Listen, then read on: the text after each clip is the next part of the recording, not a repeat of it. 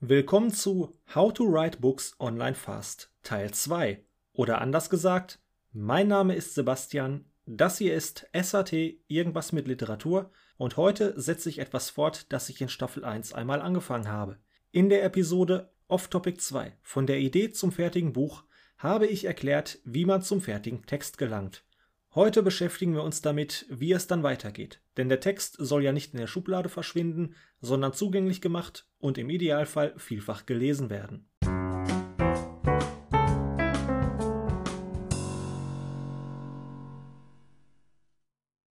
Also, es gibt im Prinzip drei Wege, auf denen man seinen Text in Buchform für ein breites Publikum gewerblich zugänglich machen kann.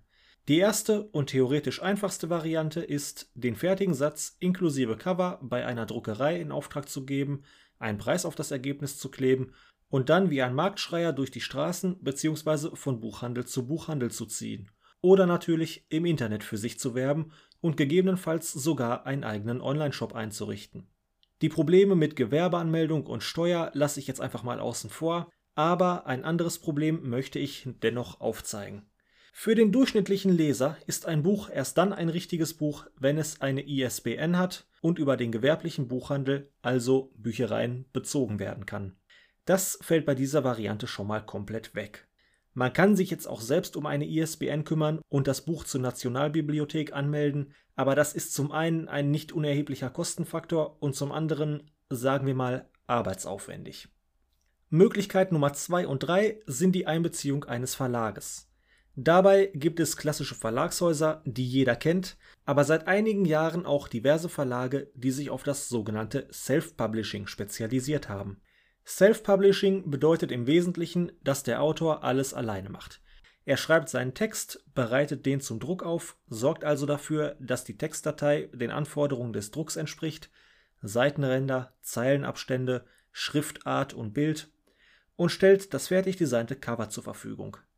Der Verlag macht dann nicht viel mehr, als das Buch bei der Deutschen Nationalbibliothek anzumelden, eine ISBN zu vergeben und das Buch dem Handel zur Verfügung zu stellen, indem es dem Verzeichnis lieferbarer Bücher hinzugefügt wird.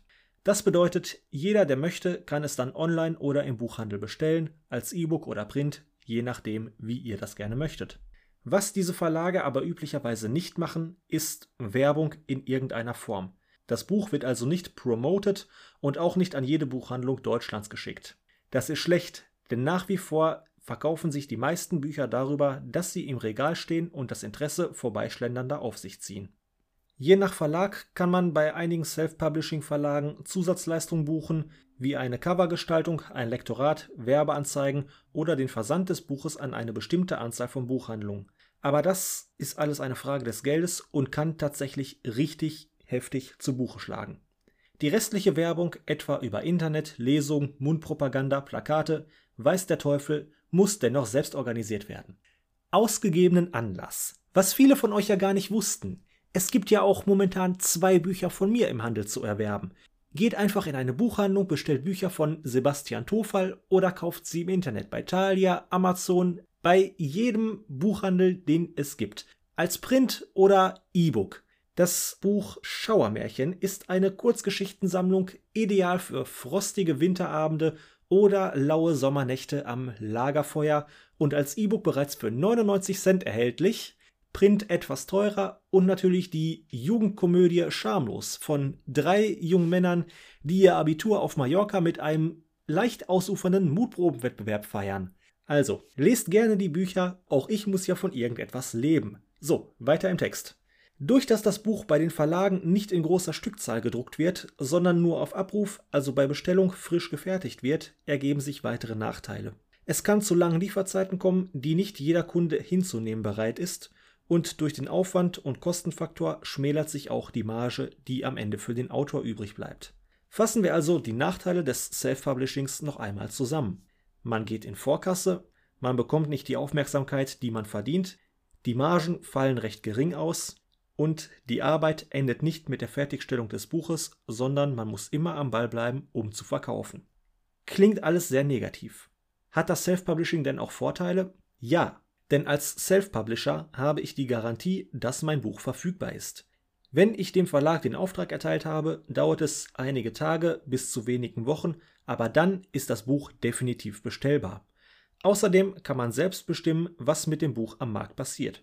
Man kann das Format und Erscheinungsbild selbst festlegen, bestimmen, ob es nur auf Papier oder auch als E-Book oder nur als E-Book erscheinen soll, den Preis selbst festlegen und üblicherweise mit gewissen Fristen, meistens ein Jahr, den Vertrag auch wieder kündigen, wenn man das Buch zurücknehmen möchte, etwas ändern will oder einen anderen Verlag mit einem besseren Angebot gefunden hat, zu dem man nun wechseln möchte. Demgegenüber steht das klassische Verlagswesen. Ein sehr altes und entsprechend sehr eingefahrenes Gewerbe. Fangen wir hier mal mit dem Positiven an. Die Gewinnbeteiligung ist deutlich besser als beim Self-Publishing und da der Verlag auch ein Eigeninteresse am Verkauf seiner Bücher hat, wird er sich bemühen, diese an den Kunden zu bringen, also dafür sorgen, dass sie im Laden stehen und ins Auge fallen. Dazu gehört auch ein ansprechendes Äußeres für das Buch zu gestalten. Außerdem profitiert man als Autor vom Ruf des Verlagshauses und auch gegebenenfalls von deren Beziehungen in die Branche. Im Gegenzug muss man aber bereit sein, einen nennen wir es Knebelvertrag zu unterschreiben, der je nach Gestaltung fast alle Rechte an dem Buch, den Figuren und der Handlung auf den Verlag überträgt. Kleine Änderungen in der Geschichte oder der Wechsel zu einem anderen Haus sind damit so gut wie nicht mehr möglich. Außerdem können Verlage sehr unnachgiebig darin sein, wie bestimmte Dinge umgesetzt werden sollen. Und sei es nur ein ganz bestimmtes Wort, das nicht auf Seite 15 stehen soll. Wenn der Verlag es da nicht haben will, dann steht es da auch nicht. Vollkommen egal, wie wichtig es dem Autor sein mag. Der Verlag wird sich vermutlich auch die Rechte an der weiteren Verwertung des geistigen Eigentums zum Beispiel durch Merch oder Filme sichern oder zumindest sehr gut daran mitverdienen. Der größte Kritikpunkt beim klassischen Verlag bleibt aber, überhaupt einen Fuß in die Tür zu bekommen. Wenn du nicht bereits eine gewisse Bekanntheit hast oder über Beziehung verfügst, dann wirst du nur auf eine Art an einen Verlag kommen können indem du dein Manuskript einreichst und wartest, ob es dem Verlag gefällt. Kein Problem, sagst du. Das Buch ist so gut, die können gar nicht anders, als es zu nehmen. Und vielleicht hast du damit sogar recht. Aber du bist nicht der Einzige, der das macht. Auf den Schreibtischen der Lektoren stapeln sich bei den Verlagen die unaufgefordert eingereichten Manuskripte. Und was macht ein Lektor, wenn er mit dem Lesen nicht mehr hinterherkommt? Er sortiert aus. Der Name gefällt mir nicht, Müll. Die Schriftart ist nicht ansprechend, Müll. Das Buch ist mir erst nach 13 Uhr vorgelegt worden. Müll. Was ich damit sagen will. Die Chance, dass der Inhalt deines Buches überhaupt gewürdigt wird, ist schon nicht die größte. Wenn dein Manuskript zufällig doch gelesen werden sollte, dann vermutlich nicht über Seite 10 hinaus. Sorge also dafür, dass du bereits am Anfang des Buches den Leser fesselst. Keine langen Einleitungen, direkt rein in die Handlung. Und selbst dann liegt es immer noch im Auge des Betrachters, ob er den Text gut findet. Googelt doch einfach mal, wie viele Verlage Harry Potter abgelehnt haben. Im Grunde ist es so.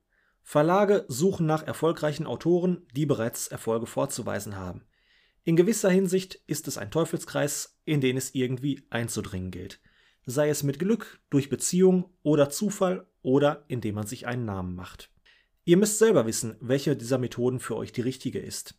Ich will hier niemanden demotivieren, ich sage nur, es ist ein hartes Pflaster. Die wesentlichen Punkte, die man abwägen muss, habe ich hier jetzt mal aufgeführt. Vielleicht noch dieser Tipp. Wendet euch nicht nur an einen Verlag, wenn ihr es mit klassischen Verlagen versuchen wollt.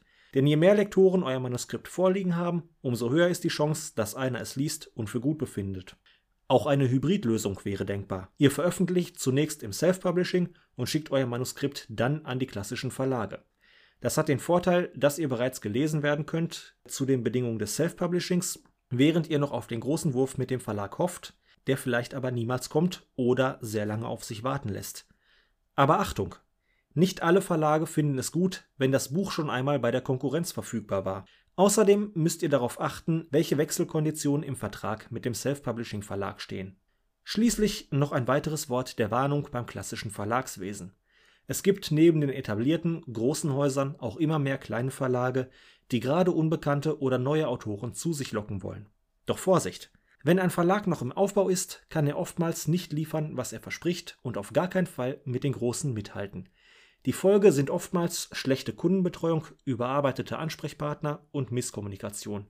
Gelegentlich verlangen kleinere Verlage auch, dass man ein bestimmtes Kontingent des eigenen Buches abnimmt oder eine gewisse Anzahl an Vorbestellungen nachweisen kann. Das heißt aber nicht, dass es nicht auch sehr gute Verlage sowohl im Self-Publishing als auch im klassischen Verlagswesen gibt. Ich selbst habe schon mit einigen Verlegern zusammengearbeitet und gesprochen, die ein wirklich sehr ganzheitliches Konzept anbieten. Wie gesagt, ich möchte niemanden demotivieren. Es ist einfach nur eine hart umkämpfte Branche. Wir haben Zeiten, in denen immer weniger gelesen wird und gleichzeitig immer mehr Bücher veröffentlicht werden. Da entsteht nun mal ein gewisses Gefälle und großer Konkurrenzkampf. Nichtsdestotrotz, wenn ihr eine Geschichte habt und sie veröffentlichen möchtet, dann haltet daran fest und macht es auf jeden Fall. So, das war's dann für heute. In der nächsten Episode gibt es dann wieder einen Text und mal schauen, wie lange es dauert, bis ich diese Themenreihe hier fortsetze und womit ich mich dann beschäftige. Vielleicht mit der Vermarktung des veröffentlichten Buchs. Wir werden sehen. Bis dahin alles Gute, auch beruflich, gut Kick, Horrido. Wie gesagt, lest meine Bücher, am besten kauft ihr sie vorher und wir hören uns beim nächsten Mal. Ciao.